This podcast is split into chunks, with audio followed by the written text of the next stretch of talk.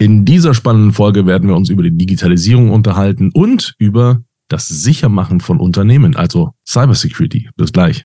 Herzlich willkommen bei Neue Wirtschaft, dem Podcast, wo Visionen, Innovationen und Strategien aufeinandertreffen. Präsentiert von Ihren Gastgebern Dan Bauer und Dr. Andreas Kohn. Und da sind wir auch schon. Andreas, herzlich willkommen. Hallo Dan.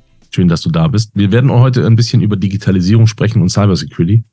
Ein bisschen, Erzähl ja. mal kurz dein, du bist ja Ambassador der Mission Top 5. Erzähl mal, ähm, Digitalisierung, was heißt das? Äh, brauchen wir das? Können wir das vernachlässigen? Was, was macht das mit dir, dieser Begriff?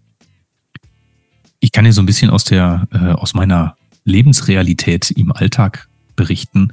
Ähm, das krasseste, was, was du manchmal sogar wirklich hörst, ähm, was aber viele Unternehmer meinen, ist, warum soll ich mich denn digitalisieren?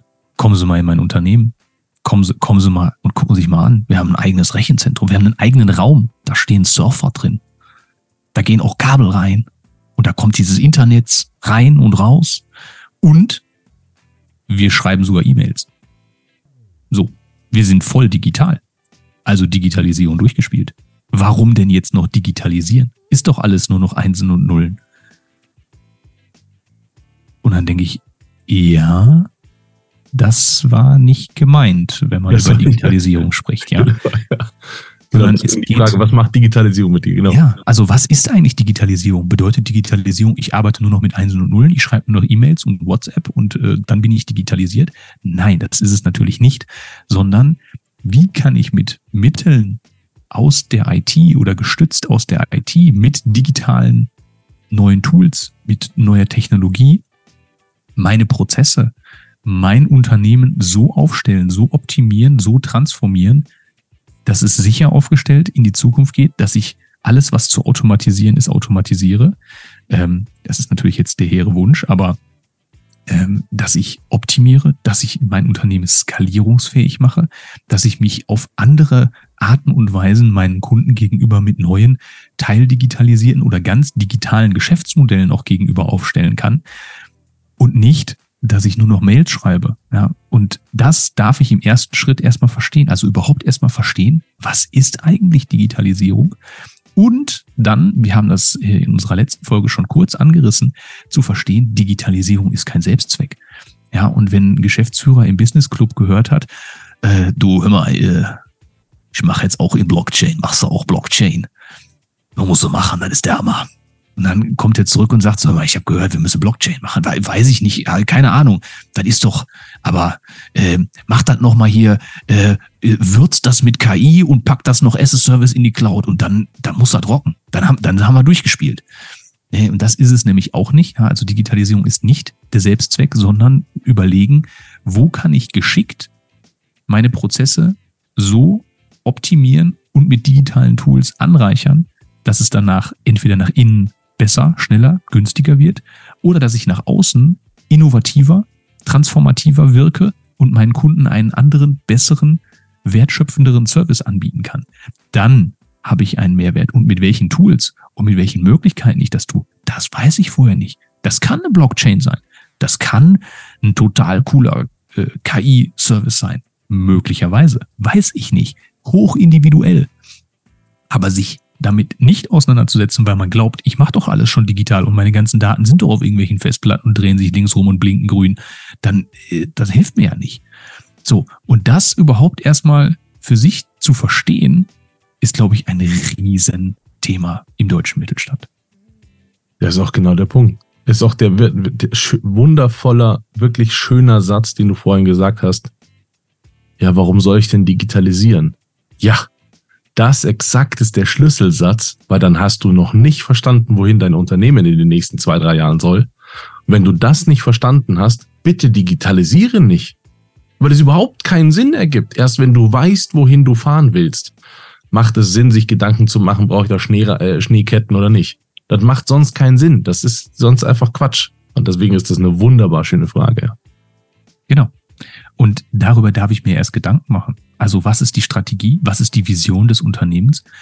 Und das bitte auch nicht einfach nur auf einem schönen Management-Offsite auf irgendeiner Alm entwickeln, sondern äh, und da kommen wir zu einem meiner Lieblingswörter, wenn ich über Strategie mit meinen Kunden spreche, lasst uns doch nicht irgendwie was machen, nur weil das jetzt gerade hip und cool ist. Egal, ob es jetzt Digitalisierung ist oder ob das New Work ist oder ob das irgendwie ein, ein Agile Transformation, was weiß ich was ist. Das ist cool, das kann Ziel für uns sein, aber lass uns doch das Wozu klären. Und das aller, allerwichtigste ist, das, was da hinten rauskommt, muss relevant für deine Kunden sein. Und nur wenn diese Relevanz gegeben ist, das heißt, das, was du tust, sorgt im ersten, zweiten, spätestens aber im dritten Schritt dafür, dass deine Kunden mehr, besser, lieber, günstiger bei dir kaufen. Aber sie kaufen und sie kaufen nicht nur heute und gestern, sondern die kaufen auch noch morgen, in drei Jahren und in fünf Jahren bei dir. Und das heißt aber auch, dass du dauernd nachjustieren darfst auf Basis der Anforderungen der Kunden oder des Marktes. Und das verändert sich. Und das kannst du nur mitkriegen, indem du mit deinen Kunden sprichst. Und das hilft nicht, wenn du sagst, ja, das haben wir aber die letzten 30 Generationen, haben wir das alles immer das Gleiche gemacht. Das kann sein, das kann auch sein, dass das Ding so zeitlos ist. Ich weiß, ich, mir fällt ehrlich gesagt nichts ein. Ja, aber es kann sein, dass es so zeitlos ist, das Geschäft, dass ich sage, naja, gut, okay, safe, da müssen wir nichts machen. Aber ich würde vorsichtig sagen, Ist es. das, das werden wir nicht finden. Äh, zu mir kam letztens ein, ein äh, Geschäftsführer eines Baden, äh, Gartenbauunternehmens. Ein der- Gartenbauer. Ein, ein ein Gartenbauer, tatsächlich. Und er hat gesagt, äh, äh, Herr Bauer, Sie sind ja hier Vorsitzender der Kommission Digitalisierung im Senat. Erzählen Sie mal, wa warum sollte ich denn digitalisieren? Ich habe das hier, krieg das hier äh, um die Ohren geschmissen. Warum denn? Mich nervt das offen gestanden. Dann habe ich gesagt, nö, kein Problem. Lassen Sie uns mal davon ausgehen, dass Sie nicht digitalisieren müssen. War ganz äh, erstaunt. Ich habe gesagt, okay, passen Sie auf, haben Sie denn Mitarbeitermangel? Ja, so Herr Bauer, wo kriegen wir die hin? Wir machen ja Ausschreibungen, wir machen sogar dieses Facebook. Ich Mhm. gesagt, okay, cool. Äh, Lassen Sie mich kurz mal ein paar Fragen stellen, um da mal ein bisschen tiefer reinzutauchen. Ist das in Ordnung? Sagt er, ja, cool, können wir machen. Haben wir uns separiert auf der Veranstaltung. Dann habe ich ihn gefragt, ähm, ob er weiß, wie effizient seine Leute arbeiten. Also im Sinne von, wenn er da einen Gartenbau hat, äh, gibt Mhm. es ja Objekte, da fahren ja Leute hin. En- Entsprechend wie beim Handwerker auch, ne? Und sagt er, nö, das weiß er nicht. Sag ich, aha, cool.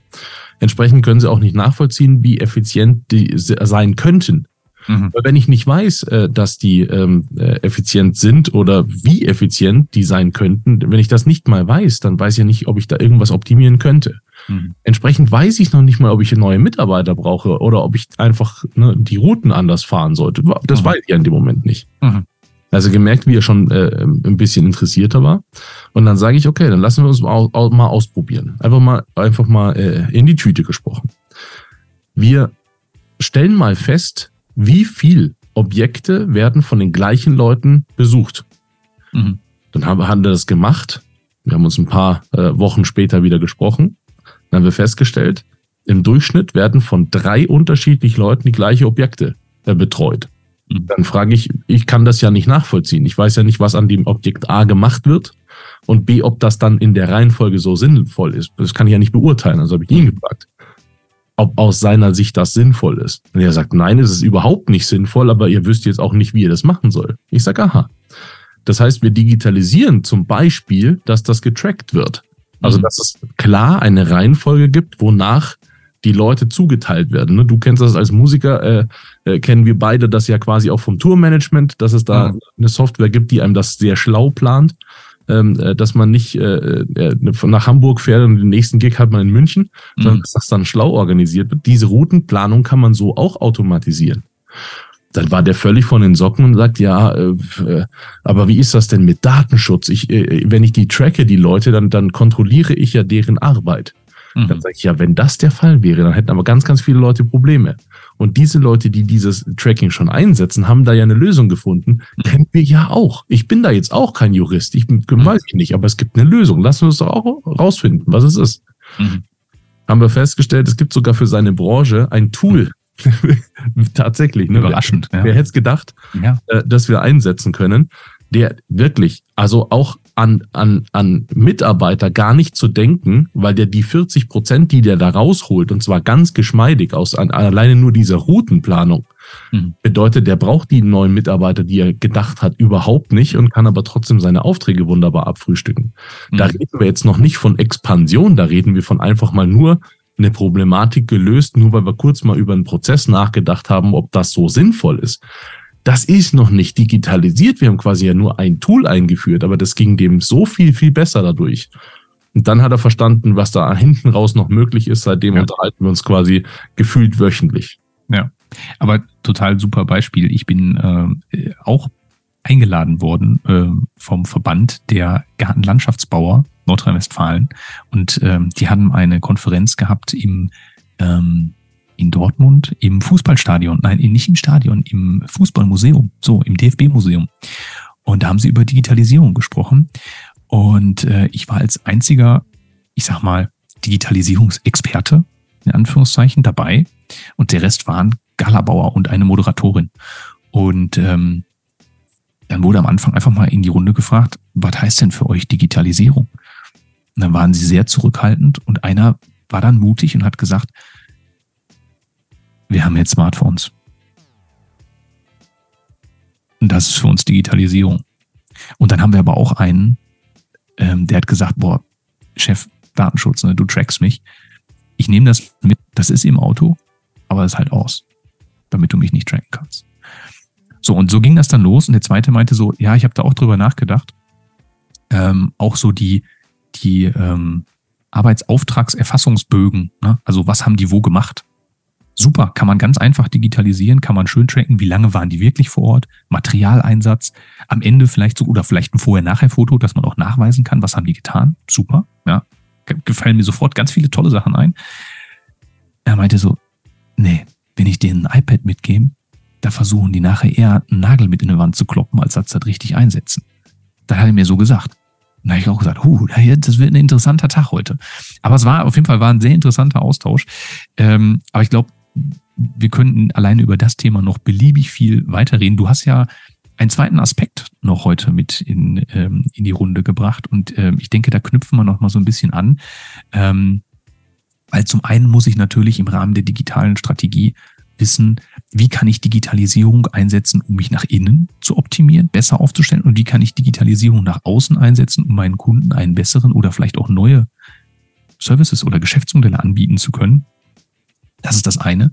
Aber zum anderen bewege ich mich ja auch in einer voll digitalisierten Welt. Und viele um mich herum, ich sage auch mal vorsichtig, pfiffige Einzelunternehmer, die auf der dunklen Seite des Internets sitzen, äh, deren Geschäftsmodell ist ganz einfach, mein Geschäftsmodell zu zerstören indem sie mich angreifen. Das kann automatisiert sein, das kann sehr gezielt sein. Ähm, und du merkst, du merkst, worauf ich hinaus will. Lass uns auch noch über ein bisschen kurz über das Thema, ganz kurz nur über das Thema Unbedingt. Cybersecurity sprechen. Unbedingt. Ja, lass uns über IT-Security sprechen ähm, und was das eigentlich bedeutet. Und ich glaube, das ist auch nochmal ganz wichtig, das können wir vielleicht am Anfang direkt sagen, weil ich erlebe das immer noch ganz oft, dass im Mittelstand gesagt wird, ja, ah, ja, habe ich mal, habe ich mal was von gehört. Und aber wir sind ein kleines mittelständisches Unternehmen im Sauerland. Uns kennt keiner. Warum sollte man uns angreifen? Das ist doch totaler Quatsch. Die gehen zu Siemens, die gehen zu Lufthansa, die gehen irgendwo hin, aber doch nicht hier. Da brauchen wir, da brauchen wir nicht viel machen. So, das ist einer der größten Fehler heutzutage. Allerdings. Und dem fallen, ich möchte sogar behaupten, täglich deutsche Unternehmen einher und werden Opfer, verschlüsselt, äh, zugebombt mit äh, falschen Anfragen, äh, irgendwelchen Scams, äh, Virenverseuchung, was auch immer. Ähm, lass uns darüber reden. Bitte, lass uns darüber reden und danke, dass du da schon mal angefangen hast aufzuräumen. Ich muss eine einzige Korrektur äh, vornehmen. Es Jetzt ist kommt's. minütlich. Okay. okay. Es ist minütlich, dass die Angriffe stattfinden und Sie interessieren sich für alle Unternehmen, die Geld verdienen.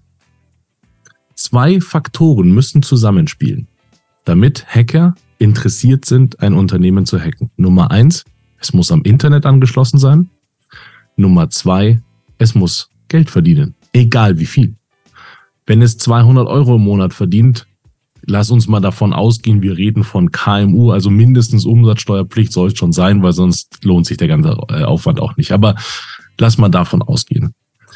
Ein Unternehmen, das äh, nicht am Internet angeschlossen ist, auf Disketten speichert, aber ne, du weißt, du weißt, wen ich meine, Disketten äh, speichert, aber ähm, äh, Magnete herstellt. Kann man machen, ist ähm, nicht besonders schlau, aber kann man machen. Alle anderen Firmen, die in irgendeiner Form am Internet angeschlossen sind und sei es, weil sie E-Mails bekommen können, werden angegriffen. Und zwar täglich und sekündlich, minütlich. 200 Milliarden Euro Schaden beziffert der Bitkom-Verband im Jahr in alleine Deutschland, in der Wirtschaft. 200 Milliarden. Ich erkläre mal ganz kurz aus meiner Sicht, wie das funktioniert.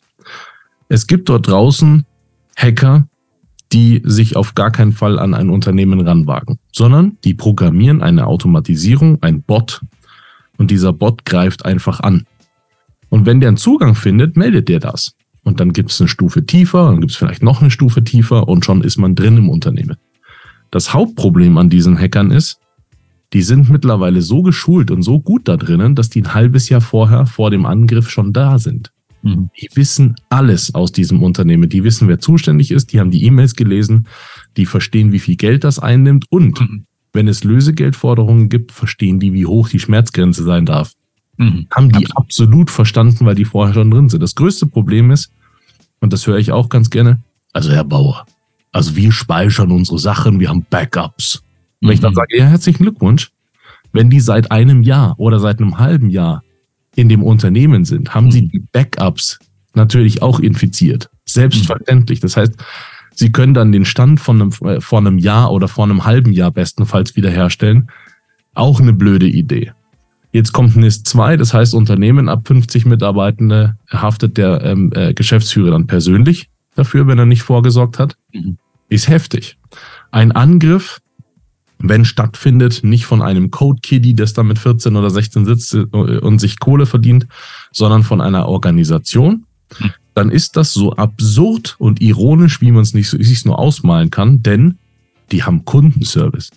Absolut. Diese Hacker haben Kundenservice. Die kann ich anrufen. Das passiert in den allermeisten Fällen so, dass ich dann eine Ransomware rauflade, weil ich irgendeinen Link geklickt habe dann ist das bei mir draufgeladen, ohne dass das jemand gemerkt hat und dann werden plötzlich irgendwann die Bildschirme geschlossen. Da steht dann drauf, herzlichen Glückwunsch, Sie sind gehackt worden, alle Ihre Systeme sind nun geschlossen, bitte überweisen Sie den diesen Betrag in Bitcoin.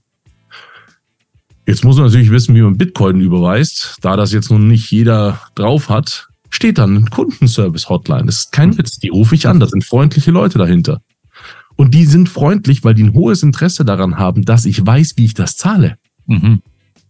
Die wollen, dass es mir gut geht, weil nur dann bezahle ich das. So absurd und ironisch das auch ist, aber es ist genau so der Fall. Genau, das und größte, das ist eine, Entschuldigung, ja, erzähl weiter. Das größte Problem daran ist, bezahle ich dieses Lösegeld nicht oder ich bezahle es, habe ich die gleiche Situation hinten raus. Die Hacker können meine Daten und meine Zugänge an das Darknet weiterverkaufen ob ich die jetzt bezahlt habe oder nicht. So ehrenwert gehen die mit meinem Zeug nicht um, weil sonst hätten sie den Angriff gar nicht erst gestartet. Das heißt, ich muss mir das Szenario ausmalen, dass all meine Daten bereits verkauft wurden. Und den Rattenschwanz hinten raus aufzuräumen, ist eine Vollkatastrophe. Deswegen mhm. lohnt es sich, alles dafür zu tun, dass diese Angriffe gar nicht erst stattfinden. Und es ist überraschend einfach, das zu, herzustellen. Ja, und ich komme nochmal auf den Aspekt zurück. Ähm, du hast es gerade gesagt, es gibt einen Kundenservice. Und man darf jetzt nicht davon ausgehen, dass das irgendwie, äh, du hast es Script-Kiddies genannt, oder dass es Einzelpersonen in dunklen Kellern sind, die den ganzen Tag Energy Drinks äh, konsumieren und Pizza essen. Ähm, und ähm, das sind so die, die typischen Hacker-Bilder, die man irgendwie hatte, sondern das sind hochprofessionelle, niemals alleine arbeitende Menschen, die arbeiten in, äh, in Gruppen, die sich teilweise noch nie persönlich gesehen haben, die aber sehr gut zusammenarbeiten. Die haben sich auf verschiedene Wellen innerhalb dieses Angriffs spezialisiert. Die einen knacken nur den Eingang, die anderen sind dafür da, sich innerhalb des Unternehmens breit zu machen. Die anderen sind dafür da, äh, Opfer auszusuchen. Social Engineering ist ja ein Riesenthema. Ja, also wie kann ich auch über Menschen Unternehmen von innen heraus beeinflussen? Hacken angreifbarer machen, Informationen bekommen. Ähm, und dann gibt's die, die nachher den Hebel umlegen, die verschlüsseln und dann nachher abcashen. Und selbst dafür gibt's wieder Leute, die dann die Finanzströme regeln. Also das ist hochprofessionell, das ist weltweit durchorganisiert, das sind Gruppen.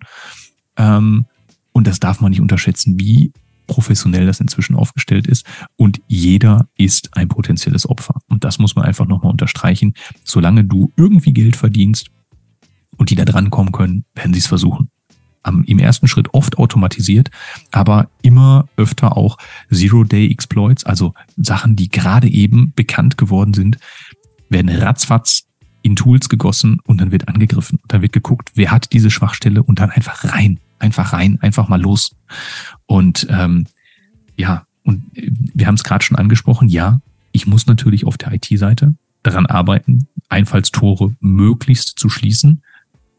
Aber der menschliche Aspekt ist ein ganz, ganz wichtiger Faktor. 70 Prozent. Ja, also das Thema Social Engineering, ein Riesenthema, aber auch das Thema, der Mensch ist das größte Einfallstor. Also ähm, da sind wir dann im Bereich der Awareness-Kampagnen, um überhaupt erstmal meinen Mitarbeitenden zu erklären, du, das, du willst das nicht. Also das ist auch nicht böse von dir in dem Moment, aber wenn du auf eine falsche Mail an der falschen Stelle zum falschen Zeitpunkt klickst, dann killst du halt hier gerade das Unternehmen. Und das muss man allen erklären und man muss die Auswirkungen erklären. Äh, und man muss sagen, pass auf, die meisten oder das größte Einfallstor im Bereich IT-Security sitzt ungefähr 80 Zentimeter vor dem Bildschirm. Und das bist du. Und hier ist eine Liste der Vektoren, über die du angegriffen wirst. Und das musst du verstehen. Und das muss man auch nicht nur einmal in einer kleinen Mail schreiben und sagen so, Achtung, Achtung. Wenn da eine komische Mail kommt, klickst du nicht drauf, ne? Ist böse.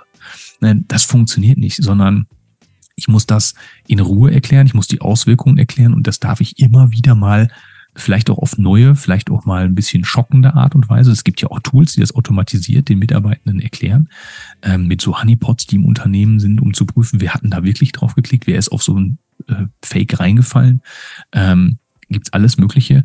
Aber diese Kampagnen, um den Mitarbeitenden überhaupt erstmal zu erklären, so du bist auch ein veritables Einfallstor. Und was kannst du machen? Wir sorgen auf Seiten der IT dafür, dass alles so sicher, wie es irgendwie geht, durchgeführt wird, hoffentlich. Ja. Ähm, aber jeder kann was dafür tun und jeder ist auch dafür verantwortlich, das zu tun. Tatsächlich mindestens zweimal im Jahr Awareness-Schulung machen. Mindestens. Wir waren in einem Unternehmen drin. Äh, ich habe ein paar Lösungen hier äh, gebaut, auch zu diesem Thema. Wir waren in einem Unternehmen drin, das kennen wir hier alle. Wir haben das auch alle schon konsumiert. Sind dann mit dem CTO zusammen, mit dem Technikvorstand und äh, der hat mich gebeten, einfach mal auch einen Sicherheitscheck zu machen. Mhm. Wir kostenlos äh, entwickelt diesen Sicherheitscheck, weil wir die Wirtschaft auch unterstützen wollen dahingehend. Und ähm, das ist der Mission Top 5 Cube, den haben wir durchgemacht. Und dieser mhm. Cube, das ist quasi eine visuelle Darstellung dazu, ähm, äh, ne, über 36 Felder. Und ich sehe, diese Felder sind grün, orange oder rot. Mhm. Jetzt haben wir diesen Security-Check bei ihm gemacht und er stellt fest, mit seinem Unternehmen, das wir hier alle kennen, alle schon konsumiert haben, stellt er fest, oh, ich habe keinen einzigen grünen Punkt in mhm. meinem Unternehmen. Nicht einen. Mhm. Ich habe lauter rote und ein paar orangene. Mhm. Dann habe ich ihn gebeten, ich habe eine Akademie, da sind äh, 30.000 IT-Lernende drinnen. Und aus denen gibt es ein paar, die sehr hoch entwickelt sind. Wir haben so ein Punktesystem, 50 Punkte ist das Maximum, das man erreichen kann. Und dann haben wir mal zwei von diesen ethischen Hacker, die wir haben, haben wir mhm. mal gefragt. Das durften wir auch weitergeben, äh, diese, diese Inhalte. Und haben die mal gefragt, wie lange braucht ihr, wenn wir euch die Infrastruktur zur Verfügung stellen, um dieses Unternehmen zu beenden? Mhm. Beenden bedeutet reinhacken und äh, zumachen, Netzwerk sperren und die Daten löschen, sodass mhm. dieses Unternehmen beendet ist. Mhm. Andreas, was war die Antwort? Wie lange brauchen die dafür? Drei Stunden? Sie waren beide optimistisch und haben drei Tage gesagt. Okay. Na, die guck mal, brauchen maximal drei ja. Tage, um mhm. ein Unternehmen in dieser Größe zu beenden. Mhm. Mhm. Das ist nicht witzig. Das haben wir auch dann den, äh, hat mich selber auch überrascht, mhm. Mhm. haben wir auch dem CTO dann vorgestellt und der hat gesagt, okay, egal was es kostet, machen wir die Bude sicher. Mhm. So haben wir verstanden, okay, ähm, es sind auch die großen Firmen, die beteiligt sind. Mhm. Äh, ein, ein, ein weiteres kleines Beispiel ist eine Firma, die sollte einen, jemand aus unserem, aus unserem Partnerkreis hat einen, einen Airbag für Security entwickelt. Mhm. Der sagt, der, der mildert die Effekte, die negativen. Der macht den Unfall nicht weg, wenn der passiert ist, aber die Effekte dadurch sind deutlich mhm. wie eben bei einem Airbag. Und für sein Unternehmen hätte diese Einführung 40.000 gekostet. Mhm. Der Geschäftsführer nicht bereit, 40.000 zu investieren. Dann ist der ein paar Wochen später tatsächlich gehackt worden, Mhm. ironischerweise. Und ab dann hat er eine halbe Million pro Tag verloren, Mhm. weil er 40.000 Euro nicht investieren wollte. Mhm. Und den Rattenschwanz, den ich vorhin angekündigt hat, im Sinne von Ja. Daten dann weiterverkauft werden, da haben wir, haben wir überhaupt nicht darüber gesprochen. Das waren nur Mhm. die harten Kosten. Es sind keine Opportunitätskosten oder sonst Mhm. irgendwas dabei, sondern nur die harten äh, Kosten. Äh, und da muss man sich einfach Kiel schützen. Deswegen haben wir auch gesagt, damit man gar nicht erst groß einsteigen muss, groß mit Geld ankommen muss, Mhm. einfach mal diesen Security-Check durchmachen. Der ist kostenlos. Der braucht etwa zwei Stunden und danach hat man wirklich gutes Ergebnis entwickelt von Top-Experten da draußen. Mhm. Ja. Ja.